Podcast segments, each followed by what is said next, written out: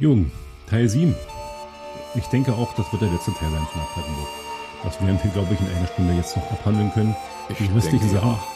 Wir sind äh, stehen geblieben beim Schweizer Haus und du hast erklärt, was Schweizer, wie die Schweizer Häuser entstanden sind. Ne? Und ähm, vom Schweizer Haus aus ist heute übrigens Übernachtung. Ne? Ja. 18 Betten äh, sind da drin. Das sind, glaube ich, auf zwei Etagen. Auf zwei Etagen äh, Doppel- und Einzelzimmer. Und der Armin Hellwig, äh, der den das Haus hier hört, ähm, hat er übrigens vor kurzem erworben. Es war vorher eine Erbpacht und hat jetzt käuflich erworben, äh, das ganze Grundstück da. Der hat oben einen sogenannten Katzensteg. Der ist total witzig. Da führt eine Treppe hoch, die ist, was ist die breit? 30 Zentimeter höchstens. Da passen gerade mal die Füße nebeneinander, glaube ich, so hin. Und für uns etwas ähm, kräftigeren Leute ist es da oben gar nicht so geeignet. Und der Katzensteg ist wirklich, da hast du dann zwei Bretter, die, die eine geht nach links, eins nach rechts und da hast du jeweils eine Räumlichkeit, wo zwei Mann bzw. drei Mann schlafen können. Aber da sollte man nicht besoffen hochgehen, weil da kommst du äh, besoffen wahrscheinlich gar nicht erst hoch, geschweige denn runter. Ähm, die Toiletten sind dann auch eine Etage tiefer. Aber ist sehr witzig gemacht und äh, war zu unseren Zeiten immer oftmals mitgebucht worden, weil wenn wir Hochzeiten hatten, in der Regel so 50, 60, manchmal auch 80 Mann, äh, brauchte man ja Übernachtung und ähm, Armin Helwig hat damals sein Haus dann nach und nach umgebaut und da haben dann, wie gesagt, 18 Mann reingepasst. Er hat dann noch so ein kleines Häuschen angebaut, das steht so ein bisschen separat.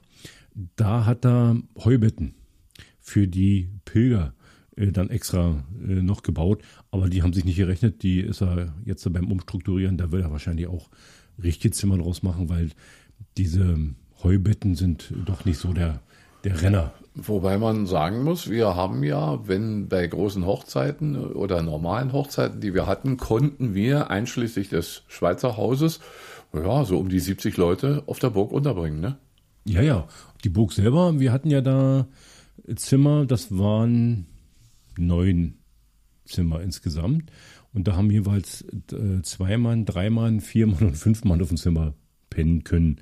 War zum Schluss nachher schon peinlich zu vermieten. Die beiden Zimmer, wie gesagt, die wir fertig gemacht haben, die waren in Ordnung. Wobei, Rest, wenn die Leute übernachtet haben nach einer Tafelrunde, die brauchten ja eigentlich nur ein Bett. Ja, aber auch im Bett möchte man ja. ein vernünftiges Umfeld haben. Und das ist, wie gesagt, nicht mehr gegeben. War übrigens ein Streitpunkt äh, mit der Gemeinde, warum wir gesagt haben, ähm, das muss unbedingt gemacht werden. Es gab dann so Vertreter der Gemeinde, die gesagt haben, das sind nur Schönheitsreparaturen wo sie jetzt im Nachhinein feststellen mussten, dass es doch nicht nur Schönheitsreparaturen waren. Und ähm, wie gesagt, wir haben das Zimmer damals umgebaut. Die graue Stube, die hat 10.000 Euro gekostet. Es war ein sehr schönes Zimmer, aber äh, der Durchschnitt äh, war nicht so sehenswert. Und war ja, teilweise man muss sagen, es hat der Herbergscharakter ja, und, und, und Pilgerwohnung, aber auch das nur, naja, mehr oder weniger mit wenig Komfort. Richtig, wir haben ja, der, äh, um auf den Schweizer Haus zurückzukommen, der Armin Hellwig hat ja auch gedacht, dass die Pilger, äh, die jetzt diesen Weg gehen nach Bad Wilsnack, da doch mehr übernachten. Oder dass halt der Trend, der mal bestand, äh, in Heubetten zu pennen, doch mehr wahrgenommen wird, war aber nicht an dem. Und ähm, weil die Pilgerleute, die bei uns lang wandern, die sind in der Regel von Wilsnack entfernt sechseinhalb, sieben Kilometer durch den Wald. Und da übernachten die nicht bei uns. Die gehen dann einfach weiter. Die, wie gesagt, die trinken Kaffee, die äh, essen vielleicht schon Kuchen oder essen Mittag bei uns und äh, gehen dann weiter nach Wilsnack. Und trotzdem muss man sagen, dass die Pilgerbewegung mächtig zugenommen hat. Ja, es waren, äh, es gehen mittlerweile circa 1000 Leute im Jahr diesen Pilgerweg. Ja, ja also vielleicht sogar etwas mehr. Ich meine, eine richtige Statistik in dem Sinne gibt es nicht, aber Immer wenn man auf der Burg war, irgendein Pilger krauchte immer auf der Burg rum, hatte ich das Gefühl. Ja, die äh, waren doch ganz teil im Sommer. Also ab Mai ging es dann los. Und äh, bis September, Anfang Oktober sind die Pilger diesen Weg gegangen. Also mir zum Beispiel ist aufgefallen, dass ich, wenn ich mit Bussen hier auf der Burg war, äh, die Burgführung gemacht habe, mit den Leuten essen gegangen bin im Burgkeller und anschließend fuhr ich dann mit den Reisebussen Richtung Bad Wilsack in die Wunderblutkirche und wen sah ich wieder? Die Pilger, die ich am Mittag noch auf der Burg gesehen hatte. Ja, die sind dann durch den Wald marschiert, am sogenannten Forsthaus vorbei und dann Richtung Wilsnack. Das ist äh, nur Wald. Äh, wenn man jetzt diesen Weg hier geht, von Berlin, Henningsdorf äh, war das ja gewesen, dann ist vieles, vieles äh, grün, Wiesen, Wälder. Viele Leute haben gesagt, sie sind erstaunt, wie, wie wenig Leute denen entgegenkamen auf diesem Pilgerweg. Ja, weil äh, kennen die nicht aus der Großstadt. Ne? Die meisten Leute, die diesen Weg gehen, sind ja meistens aus der Großstadt. Wir hatten ja schon lange erwähnt, dass die Prignitz ja eine Gegend ist, die wenig bewohnt ist, Quadratmeter, Kilometer hm, genau. mäßig, ja. Und so ist das, so merken die Pilgerleute das natürlich auch, dass da halt nicht so allzu viel unterwegs ist. Jürgen vom Schweizer Haus ähm, und von seinem Heubetten, da grenzt dann ein kleiner Parkplatz an, der von der Burg äh, mitgenutzt wird, beziehungsweise die die Gemeinde dann damals angelegt hat. Und daneben an ähm, ist ein Backsteingebäude mit Feldsteinmauern teilweise.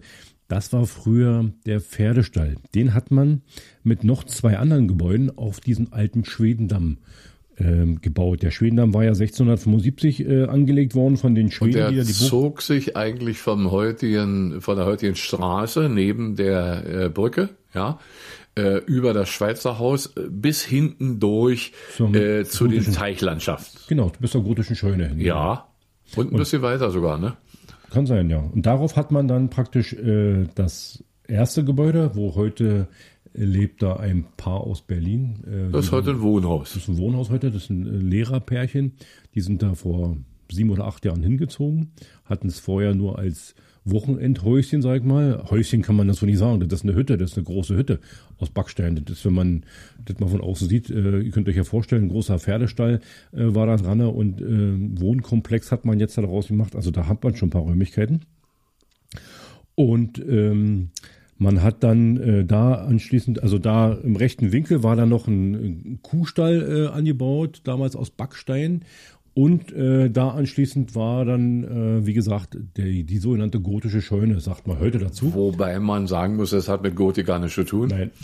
Äh, sondern diese sehr große Scheune wurde ja erst relativ spät angelegt. 1880, ja. in diesem Dreh wurde das ganze Komplexe angelegt. Heute, heute fehlt das angelegt. Dach dieser Scheune, also man hat nur noch die Grundmauern stehen, die sind aber recht gewaltig. Und ich denke mal, für die Gutsherrschaft Plattenburg war die Scheune doch bedeutend. Man konnte sehr, sehr viel, zum Beispiel an Getreide und irgendwelchen Produkten ja da unterbringen. Hat man auch sicherlich gemacht. Die, diese Dach, das war ein, ein Walbendach, ist äh, erst nach der Wende zusammengefallen. Das war bis zur Wende äh, auf unserer Internetseite. Da gibt's noch ein Foto mit Dach drauf. Ne, und dann sieht man, äh, vor dieser gotischen Scheune war dann ist Kopfsteinpflaster, das ist heute noch teilweise zu sehen. Und im hintersten Bereich, wie, wie, gesagt, stand der Pferdestall. Der wurde nach 45 abgerissen. Daraus hat man dann teilweise die Häuser gebaut, die auch hier im Plattenbuch stehen. Wenn man hinter die Scheune noch weiter geht, ja, äh, dann gab es ja, so habe ich gehört, auch einen sogenannten Eiskeller. Ja, vor diesem Eiskeller gab es den sogenannten Ziegelhof. Da haben wir mal ah. beide gegrübelt in der ersten Folge, wo haben denn die ihre Steine her? Und ich war der Meinung aus äh, Großleppin. Aber das stimmt ja nicht. Ähm, die hatten direkt an der Burg anschließend einen sogenannten Ziegelhof. Da gab es dann Leben und äh, ja. Also der Leben kam direkt hier aus der, der unmittelbaren Umgebung. Richtig, und da hat man die Steine dann hier vor Ort gefertigt und hat dann damit die Burg gebaut.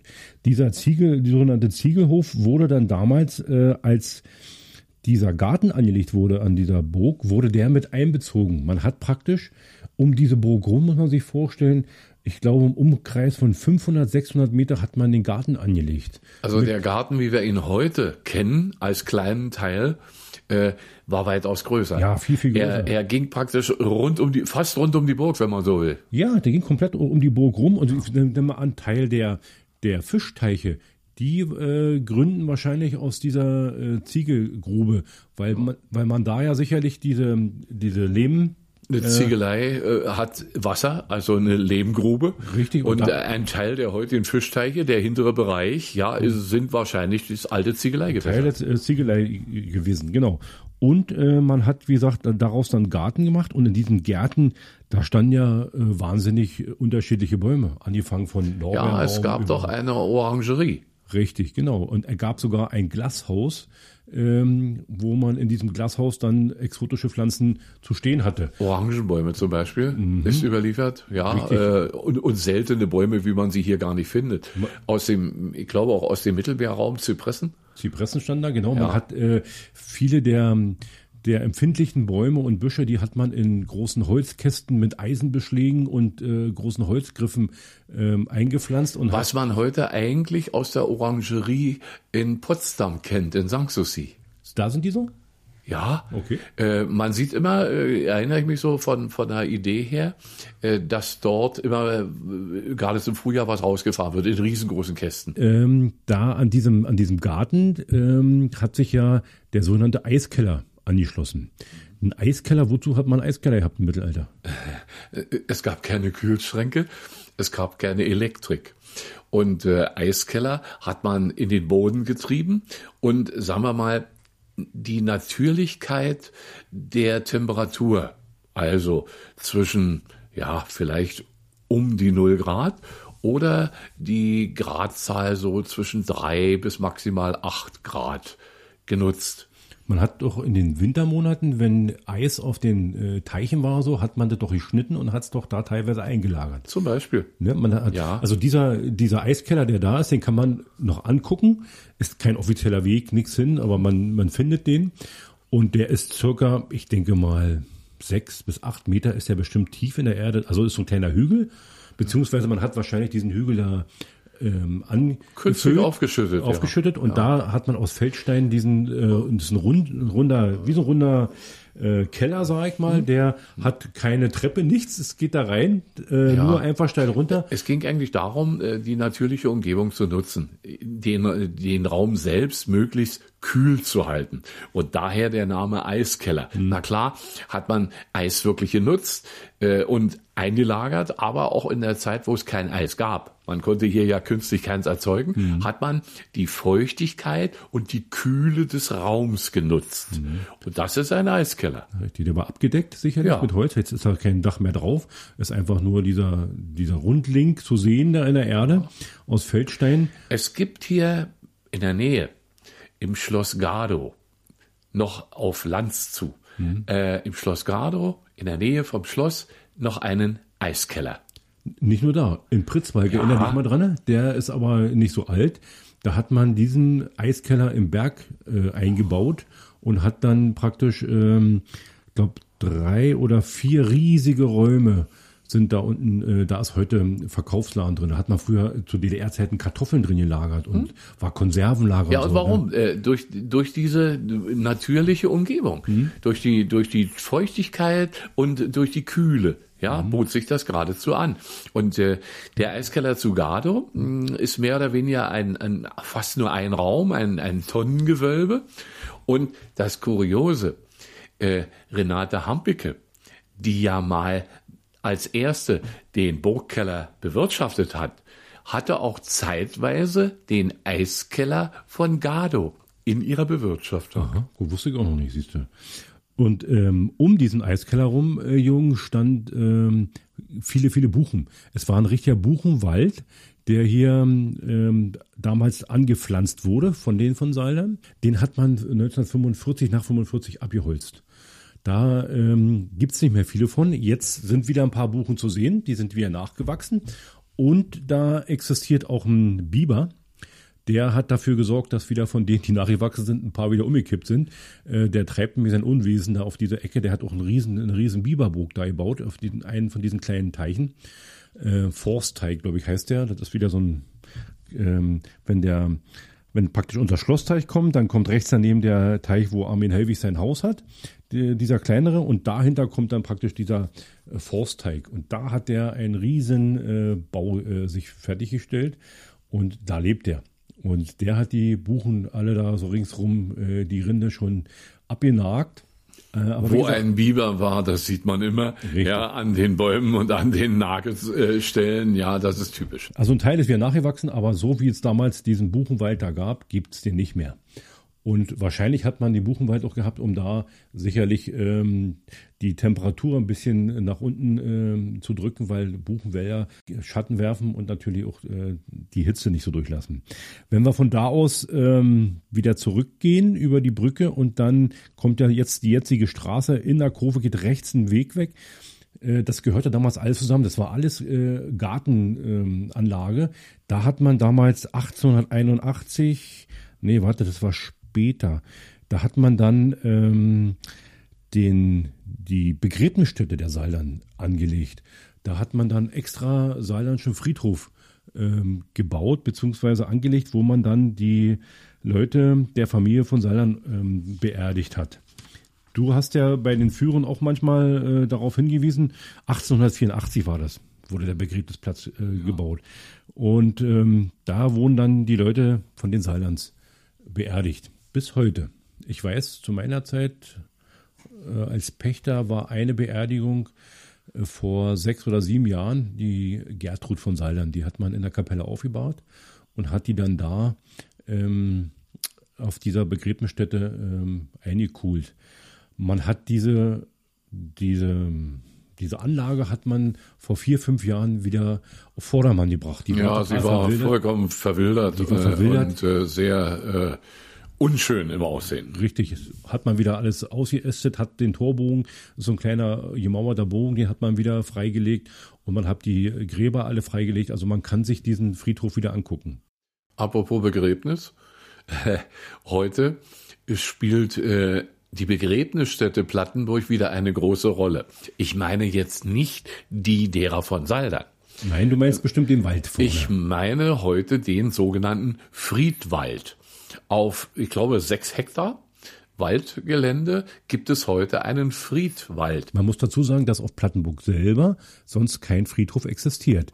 Der nächste Friedhof wäre entweder in Kletzke oder in Großleppin. Ja, oder Wilsnack. Oder Wilsnack. Aber ja. in Großleppin stehen auch viele, viele alte äh, Grabsteine, auch richtig rustikal gemacht mit Eisenverzierung und so. Ja. Also da wurden wahrscheinlich viele hier aus dieser Gegend auch beerdigt. Und nun gibt es neu den sogenannten Friedwald. Das ist ja so in Mode gekommen, dass die Leute sich begraben lassen unter den Bäumen.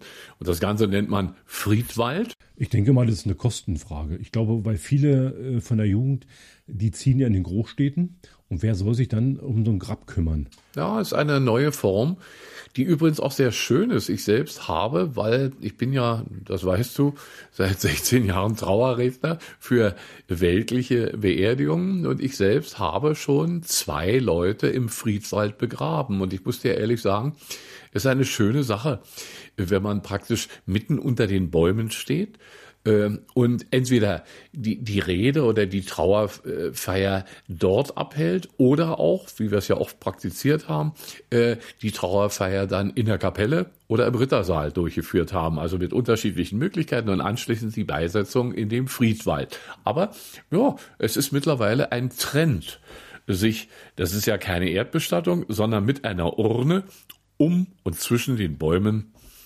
begraben zu ja, sein. Je nachdem, wie groß der Baum ist, hat man dann wieder acht oder zehn hm? Plätze, die man sich da mieten, nee, kaufen, nee, mieten kann. Ähm, und ich glaube, da kostet ein Platz 500 Euro. So, glaube ich, ist es mir in Erinnerung. Das weiß ich nicht. Ja. Aber ich weiß, man, man legt ja in den Städten, in Wittenberg ist das zum Beispiel der Fall, künstlich einen Friedwald an. Mhm. In Wittenberg gibt es zehn Bäume. Man kann sich also aussuchen, unter welchem Baum man begraben wird. Also egal ob äh, Esche, äh, Birke, Ulme oder Eiche. Ja, und dann wird man dann auch in bestimmten Kreisen ringsrum praktisch beigesetzt. Ja, aber hier nutzt man den natürlichen Wald, der ja schon vorhanden ist. Und nun muss man auch sagen, kurioserweise, die Stürme der letzten Zeit haben auch in der Prignitz sehr, sehr viel Schaden gemacht, insbesondere im Kiefernbestand. Aber der Friedwald der Plattenburg, sein Bestand ist nach wie vor da. Da ist kein Baum umgefallen, kurioserweise. Ringsrum ist so etliches äh, kaputt gegangen, aber der Friedwald steht bis zum heutigen Tage. Die machen alle 14 Tage, möchte ich sagen, da auch eine Führung. Zumindest in, dem, äh, in den Monaten von April bis September äh, kann man sich da äh, Bäume angucken, beziehungsweise der Oldenburg ist derjenige, äh, Bestattungsunternehmen, der Oldenburg. als Bestattungsunternehmer da hauptsächlich für verantwortlich ist und der führt diese Führung durch und berät die Leute dann, wie man sich da halt beisetzen lassen kann. Ne? Soweit ich weiß, wird das auch sehr gut angenommen. Ja, das ist immer ganz gut. Die hatten wir dann anschließend meistens bei uns zum Kaffee trinken. Ja. Ne, in, Im Burgkeller. Synergieeffekt. Was er natürlich äh, sehr bedauert, dass sowas natürlich jetzt nicht mehr möglich ist, weil die Trauergesellschaft hat dann anschließend meistens bei uns Kaffeekuchen beziehungsweise Häppchen oder wie auch immer äh, gebucht. Ähm, ist im Moment nicht mehr möglich, weil ja hier nichts mehr ist auf der Plattenburg und Umgebung im Großen und Ganzen. Man hat, wenn man von da aus dann zurückgeht und wieder Richtung Burg, kommen wir ja an diese alte Mühle vorbei. Ja. Die alte Mühle, die kann auch Geschichte schreiben. Also die Sachen, die mir übertragen wurden äh, aus DDR-Zeiten, die sind ja schon, äh, da kannst du ja schon ein ganzes Buch drüber Legendär. Schreiben. Legendär, genau. Diese Mühle stammt aus dem Mittelalter. 1843 ist die mal abgebrannt. Das haben wir doch schon so oft gehört, oder? Und äh, man hat dann diese Mühle auf diesen alten ähm, Grundstein wieder neu gebaut und zwar äh, 1844 und 1845 ging relativ schnell, weil man brauchte die Mühle wahrscheinlich, um das Getreide zu mahlen, ja, weil es war, die Mühle war ja unmittelbar verbunden mit der Burg und war wahrscheinlich äh, Grundvoraussetzung. Es gehörte um, zur Gutswirtschaft. Ja. Eine Gutswirtschaft braucht eine Mühle. Mhm. Und je kürzer die Wege, desto besser. Richtig. Und die hat eine Besonderheit gehabt. Die Mühle hatte zwei Mahlgänge, was normalerweise nicht üblich war. Ich äh, weiß, dass das wohl früher bloß immer ein Mahlgang normal war. Die hatte zwei Mahlgänge, also wahrscheinlich etwas gröberen und etwas feineren, könnte, könnte ich mir jetzt vorstellen. Und wurde angetrieben von der Katane, also dieser Gram, der praktisch um diese Burg umging. Das ist heute noch zu sehen. Der hat ein Wasserrad angetrieben und hat dann äh, die Mahlsteine in dieser Mühle bewegt. Die Mühle war dann äh, nach dem Zweiten Weltkrieg äh, war es dann Konsum, so viel wie mir übertragen wurde. Man konnte da einkaufen gehen und war dann äh, nachher Kneipe. Der sogenannte Zippelwirt. Der Zippelwirt, ja. Hat dann diese Kneipe da geführt. Äh, die war legendär, weil äh, insbesondere äh, zu Himmelfahrt als die Männer zuhauf strömten in die Kneipen, da war geradezu diese Mühle an der Plattenburg berühmt. Viele sind hier mit dem Fahrrad gewesen und haben Himmelfahrt beim Zippelwirt verbracht. Nicht nur mit dem Fahrrad, man ist auch mit Auto gefahren. Ja. Man hat dann auch, äh, wie hieß denn dieses Getränk? Äh, Kaffee mit Cognac drinne. Das hat man des Öfteren zu sich genommen, wurde mir berichtet. Pharisäer. Und ähm, das haben nicht nur Fußgänger zu sich genommen, sondern auch viele, die mit Auto da waren. Unter anderem war es auch Treffpunkt der Polizei, die hat man da getroffen und viele anderen. Äh Vielleicht sollte man noch erwähnen, dass äh, an der Mühle, da unmittelbar, wo praktisch der Mühlbach, ich sage mal eigentlich die Katane fließt, mhm. hat man einen großen Raum gehabt, einen Fachwerkraum, der war wie eine, eine größere Halle. Und das Kuriose, mitten in der Halle durchfloss das den Mühlgraben. Ja, und ähm, um die Mühle mal abzuschließen, ähm, die, die ganzen Säcke, die man da hatte und die man da ähm, praktisch fertiggestellt hat, die hat man teilweise dann eingelagert in der Burg im sogenannten äh, Speicher. Ne, da war dann die Unterbringung der ganzen Säcke, die man dann da gemahlen hat. Und sicherlich auch in der gotischen Scheune. Sicherlich auch, aber ich denke, weil da ja diese Seilwinde dran war, ähm, in diesem und sicherlich da trocken gelagert war, weil die hat, man hat ja die Etagen, die waren ja noch nicht hoch, ähm, war ja als Holzbalken decken, dass dadurch äh, das Getreide relativ trocken gelagert werden konnte. Und äh, auf, dem Bauen, auf dem Boden hat man es eher weniger gemacht, weil die äh, Bodenfeuchte natürlich dann das Getreide bzw. das Mehl zerstört hat. Und Mäuse und Hamster waren am Boden. Na gut, die sind in der ersten, zweiten Etage. Äh, Jung, aber wenn wir schon mal wieder auf der Burg sind, äh, die gotische Scheune, hinter der gotischen Scheune stand 1900, also nach im Zweiten Weltkrieg, äh, 44, 45 stand da eine große Flak hinter. Man Aha. hat damit teilweise die Burg verteidigt. Wenn da nämlich äh, Fliegerangriff war oder so oder rübergeflogen sind oder äh, die angegriffen werden sollte, hat man damit die Burg verteidigt. Wusste ich auch nicht, hat mir damals jemand erzählt. Und diese Flak, die hat man dann in einen von diesen Teichen versenkt. Die hat man nicht mehr abtransportiert. Äh, das war wohl zu mühselig. Also schlummert die 8.8 noch heute die, in den Teichen. Richtig, irgendwo in den Teichen. Ich kenne ja viele, auch unter unser damaliger Kellner, die sind ja mal mit so einem mit so einer Sonde lang gegangen und haben ja da die Ecken bis hin zum äh, Eiskeller abgesondert, um zu gucken, äh, ob da was Brauchbares zu finden ist. Aber man hat da bloß alte Gürtelschnallen gefunden und äh, aber auch keine Munition. Keine Munition. Die Munition übrigens, die liegt, ähm, wenn man Richtung Rodan äh, durch den Wald geht von Plattenburg. Da war damals der Weg über Bad Wilsnack nach Wittenberge über die Brücke. Äh, wollte man da mit den ganzen Kriegs äh, Kriegsmaterial rüber und man hat dann bis hier nach Plattenburg gestanden und hat dann teilweise links und rechts, wo die gestanden haben, die Munition einfach über Bord geschmissen, beziehungsweise ähm, auf der Erde geflaggt. Und die findet man heute noch teilweise an Hauf. Also da hat man äh, Zeugs gefunden und äh, das, äh, sage ich mal, bestätigt, dass hier mal die gestanden haben bis zur Elbe. War ja sonst eigentlich die Ecke hier relativ unberührt war vom Krieg. Ja, ne? also richtig Bombenangriffe in dem Sinne hier im Bereich hat es nicht gegeben, wenn dann in Wittenberge. Äh, Wittenberge selbst ist ja fünfmal angegriffen worden und äh, der letzte große Angriff war der vom 10. April 1945. Ja, und dann hat, war ja im Pritzweig, wo dieser große, der, der, der Munitionszug, der Munitionszug hochgegangen ist, wo V2. die, die halb Pritzweig ja weg gewesen ja. ist. Ne? Ja. ja hat die Pritzweiger Altstadt und den Bahnhofs und das Bahnhofsgelände. Da gehen wir nochmal separat drauf ein. Ja. Da gibt es nochmal extra Podcast, äh, Geschichte von Plattenburg. Wenn wir in Pritzweig landen, werden wir sicherlich darüber noch etwas zu erzählen Richtig. haben. Übrigens die Gutwirtschaft der Familie von Saldern, um auf die Burg zurückzukommen, die haben mal 1708 Hektar betragen. Also ist schon eine stattliche Größe, ne, wenn man so überlegt, die man alle mit äh, wenig Technik beackern musste, war das doch relativ äh, groß schon. Ja, und haben viele Leute beschäftigt, darf man auch nicht vergessen. Viele als Tagelöhner. Und äh, diese Gutswirtschaft wurde praktisch 1945 beendet mit der Enteignung der Saldern und das Gebiet äh, wurde dann zersiedelt. Ja, durch ehemalige LPG oder wie auch immer. Aber man muss auch dazu sagen, die Saldern heute haben ihren Forstbestand, den sie früher mal hatten, vom Staat des Landes Brandenburg zurückgekauft. Zurückgekauft, genau. Das war damals diese Treuhand. So über, über die Treuhand äh, viel des ehemaligen Forstlandes zurückgekauft. Mhm. Und die betreiben heute eine Forstwirtschaft, so steht jedenfalls auf dem Auto drauf, mhm. und äh, sag mal, be bewirtschaften die äh, Wälder. Ja. Da ist noch ein Herr Rechberg, der hat noch einen Großteil der Wäldereien gekauft hier. Und Rechberg und Saarland sind wohl die in der Ecke hier die größten Waldbesitzer mit und kommen da, und die wohnen direkt auf Plattenburg. Ne? Man hat ja, mh, hm, die Bäume waren ja vor, ich glaube, drei Jahren, wo der Riesensturm war. Da wurde ja Großteil der Wäldereien hier ja äh, platt gemacht, weil das war im Herbst, da waren die Bäume noch voll Laub und da war, äh, hat relativ lange geregnet.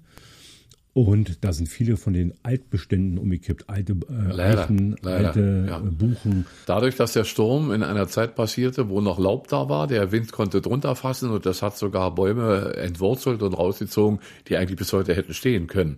Also der Schaden durch Sturm ist in den letzten Jahren doch erheblich gewesen. Mhm. Obwohl man selber sagen muss, die Burg selber ist relativ äh, verschont geblieben von so einem Stromschäden, die ist so massiv gebaut, da passiert nicht allzu viel, wenn da mal der Wind pfeift. Ähm, Weil die Dächer von oben dicht sind und nach wie vor gut halten. Aber man muss sich mal einen Spaß machen, kann sich ja nun nicht jeder erlauben oder kann nicht jeder machen. Wenn so ein Sturm ist, mal auf den Turm hochgehen, der ist ja nur 35 Meter hoch. Wenn du da oben stehst, da pfeift und äh, klappert das überall. Das ist wirklich schon äh, sehr gruselig manchmal, wenn man da nachts oben steht. Aber ich habe es mir, mir angetan wo ich auf der Burg gewohnt habe und bin dann einfach mal auf den Turm hoch und habe mir mal so einen Sturm da oben angetan für ein, zwei Stunden. Aber das ist schon, das ist schon eine Hausnummer. Ne? Also da kann man sich, äh, da kann man schon richtig Angst kriegen. Jung, wir kommen mal noch kurz zurück auf unser Ritteressen. Wir haben ja noch eine, ein erotisches Gedicht offen. Und zwar der kleine Schnurr die Burr. Ne? Der ist noch äh, offen vom, von einer einen Podcast-Folge. Den könntest du ja nochmal äh, von dir geben, äh, wenn du möchtest. Und ähm, dann sind wir eigentlich schon äh, so gut wie durch mit unserem Podcast. Ja, zumindest was die Plattenburg angeht. Es gab so ein paar Rituale, die eingehalten wurden und man führte ein deftig und ein erotisch Wort. Unter anderem, und da komme ich nochmal auf Villon zurück, äh, gerne und oft zitiert ein Gedicht von Villon, die Schäferin. Es war ein Schäfermädchen und Schnurr und Schnurr, kleiner Schnurr, die Brr, die war bekannt im ganzen Städtchen. Und mehr als das liebe Vieh liebt die Jungen sie. Und einst lag sie am Flüsschen und Schnurr und Schnurr, kleiner Schnurr, die Brr, sie sprang aus Rock und Blüschen, als Pierre sie sah, und er war ihr ziemlich nah. Und Pierre fing an zu wippen, und schnurr und schnurr, kleiner Schnurrdibro, er leckte sich die Lippen und wollte fühlen sehr, wie weich ihr Kätzchen wär. Die Schäferin nicht bieder und schnurr und schnurr, kleiner Schnurrdibro, die öffnete ihr mieder, nimm meine Brüste dir und küsse hier und hier.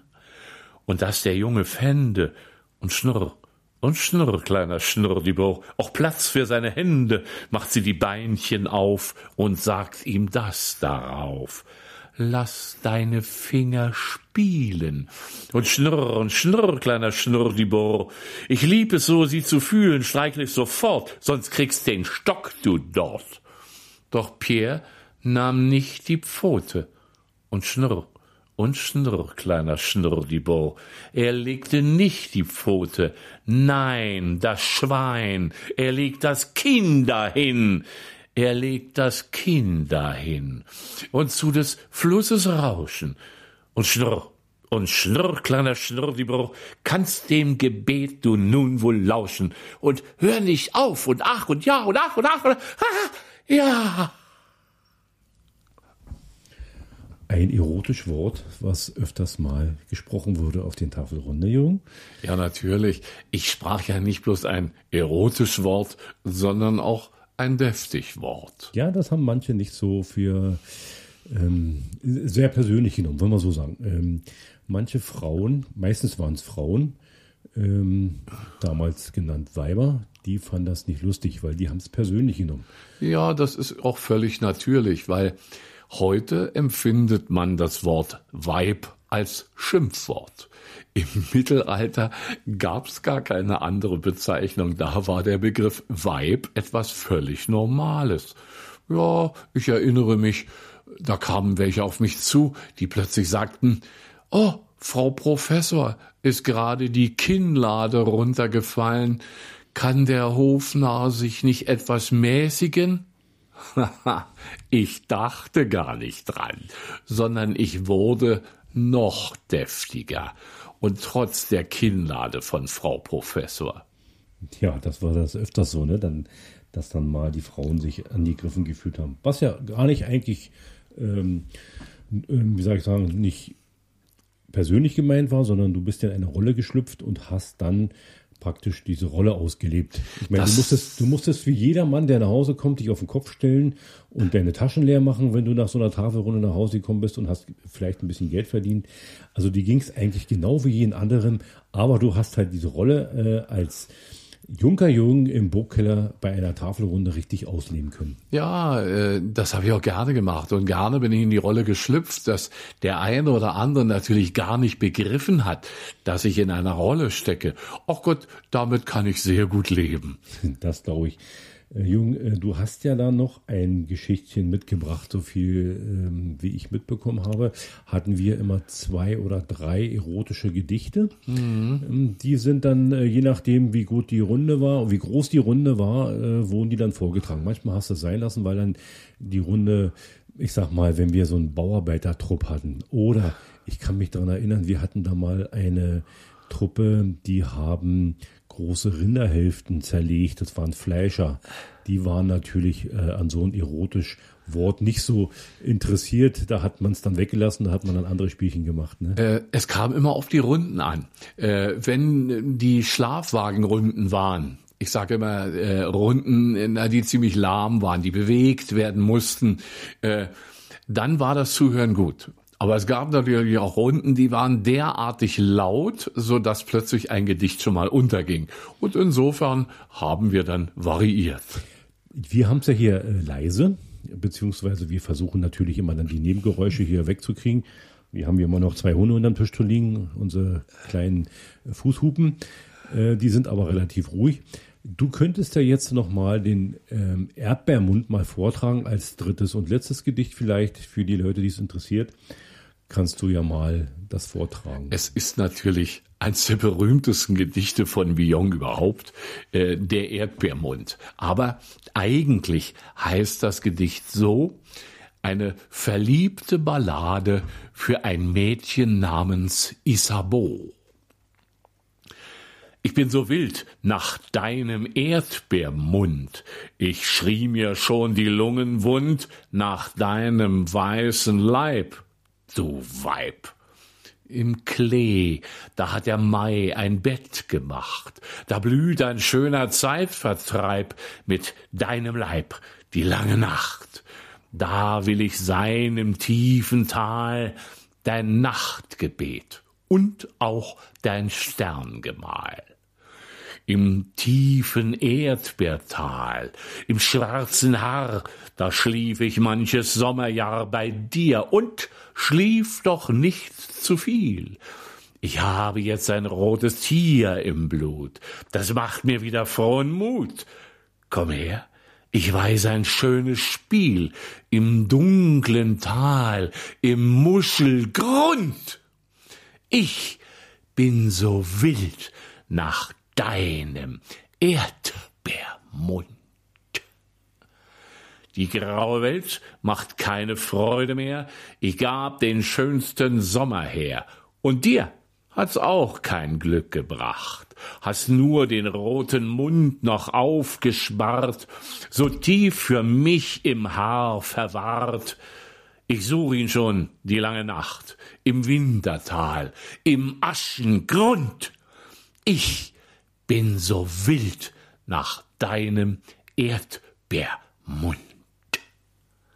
Im Wintertal, im schwarzen Erdbeerkraut, da hat der Schnee sein Nest gebaut und fragt nicht, wo die Liebe sei, und habe doch das rote Tier so tief erfahren, als ich bei dir schlief. Wär nur der Winter erst vorbei und wieder grün der Wiesengrund. Ich bin so wild nach deinem Erdbeermund. Ja. Das war jetzt die dritte und letzte erotische Geschichte. Ich hoffe, euch hat es gefallen. Jung ist ja da immer sehr betonend in seinen Gedichten. Man hört es ja auch jetzt hier. Und äh, wie gesagt, die kamen immer sehr gut an bei den Tafelrunden, Ritteressen, wie auch immer. Und ähm, ja, wir versuchen diese natürlich wieder aufleben zu lassen. Im September, Anfang Oktober soll es dann ja wieder weitergehen. 2021 muss man dazu sagen. Haben wir ja schon mal gesagt. Ähm, und dann kann man sich das natürlich wieder vor Ort antun, beziehungsweise sich ähm, der Laberei und der Fresserei erlaben. Und der Völlerei. Der Völlerei, genau. Und wir sind eigentlich guten Mutes, dass wir das wieder können.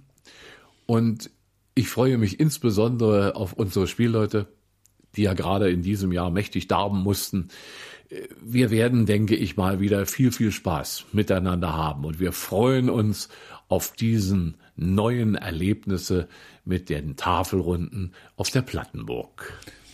Ja, somit haben wir unsere Folge, unsere Folgen vom Plattenburg Podcast ähm, das Ende erreicht. Wir können jetzt sagen, wir haben die Geschichte, die baulichen Sachen alles abgearbeitet und werden das nächste Mal, unser, unserem nächsten Podcast, es geht weiter, ihr braucht keine Angst haben, ihr müsst äh, euch nicht was Neues suchen, sondern wir werden jetzt äh, die Geschichte um Bad Wilsnack, um die Wunderbutkirche Bad Wilsnack, werden wir jetzt im nächsten Podcast. Äh, es gehört ja auch unmittelbar miteinander zusammen. Das ehemalige Lehen Richtig. war ja verbunden mit Plattenburg und mit Wilsnack. Und darüber hinaus schweifen wir dann zunächst aus in die Prignitz. Genau, dann ist wahrscheinlich Hafenberg dran, weil Hafenberg ist ja auch unmittelbar verbunden mit der Prignitz, äh, die Wiege der Prignitz. Und ähm, wir werden dann nach Pritzwalk und Wittenberge dann natürlich äh, weiter marschieren. Das wir werden Perleberg, Marienfließ, vielleicht Mainburg, äh, noch in Angriff nehmen. Wir haben also noch eine Menge zu erzählen. Mhm. Und äh, vergessen wir nicht, eins der bedeutendsten Bodenfunde, ein Grabmal aus der Bronzezeit, das Königsgrab von Sedin. Genau, da werden wir etwas neuer beleuchten. Dann gibt's zum Beispiel in Mellen das Hünengrab. Und wir werden es, glaube ich, vielleicht bei der Prignitz gar nicht bewenden lassen. Wir sind ja eng verbunden mit der Altmark. Wir werden also auch vielleicht in die Altmark hinüberschwappen. Also, es bleibt interessant, bleibt schön an den Geräten und freut euch auf den nächsten Mittwoch, wenn die nächste Folge wieder online gestellt wird. Ich bedanke mich bei allen Zuhörern. Wir sind natürlich offen für Fragen, die ihr habt. Die könnt ihr äh, gerne stellen an unsere Internetadresse, an unsere E-Mail-Adresse, nicht Internetadresse, E-Mail-Adresse info at die-plattenburg.com. Wir sind für Fragen und Hinweise immer offen, was wir verbessern können oder halt äh, geschichtliche Sachen, die wir nochmal besprechen können. Wir Ob freuen uns über Lob, Kritik bitte an die Regierung. ja, die haben noch zu kritisieren, glaube ich, Kritik zu verarbeiten. Okay, in diesem Sinne, äh, wie gesagt, schönen Dank und äh, wir hören uns äh, das nächste Mal.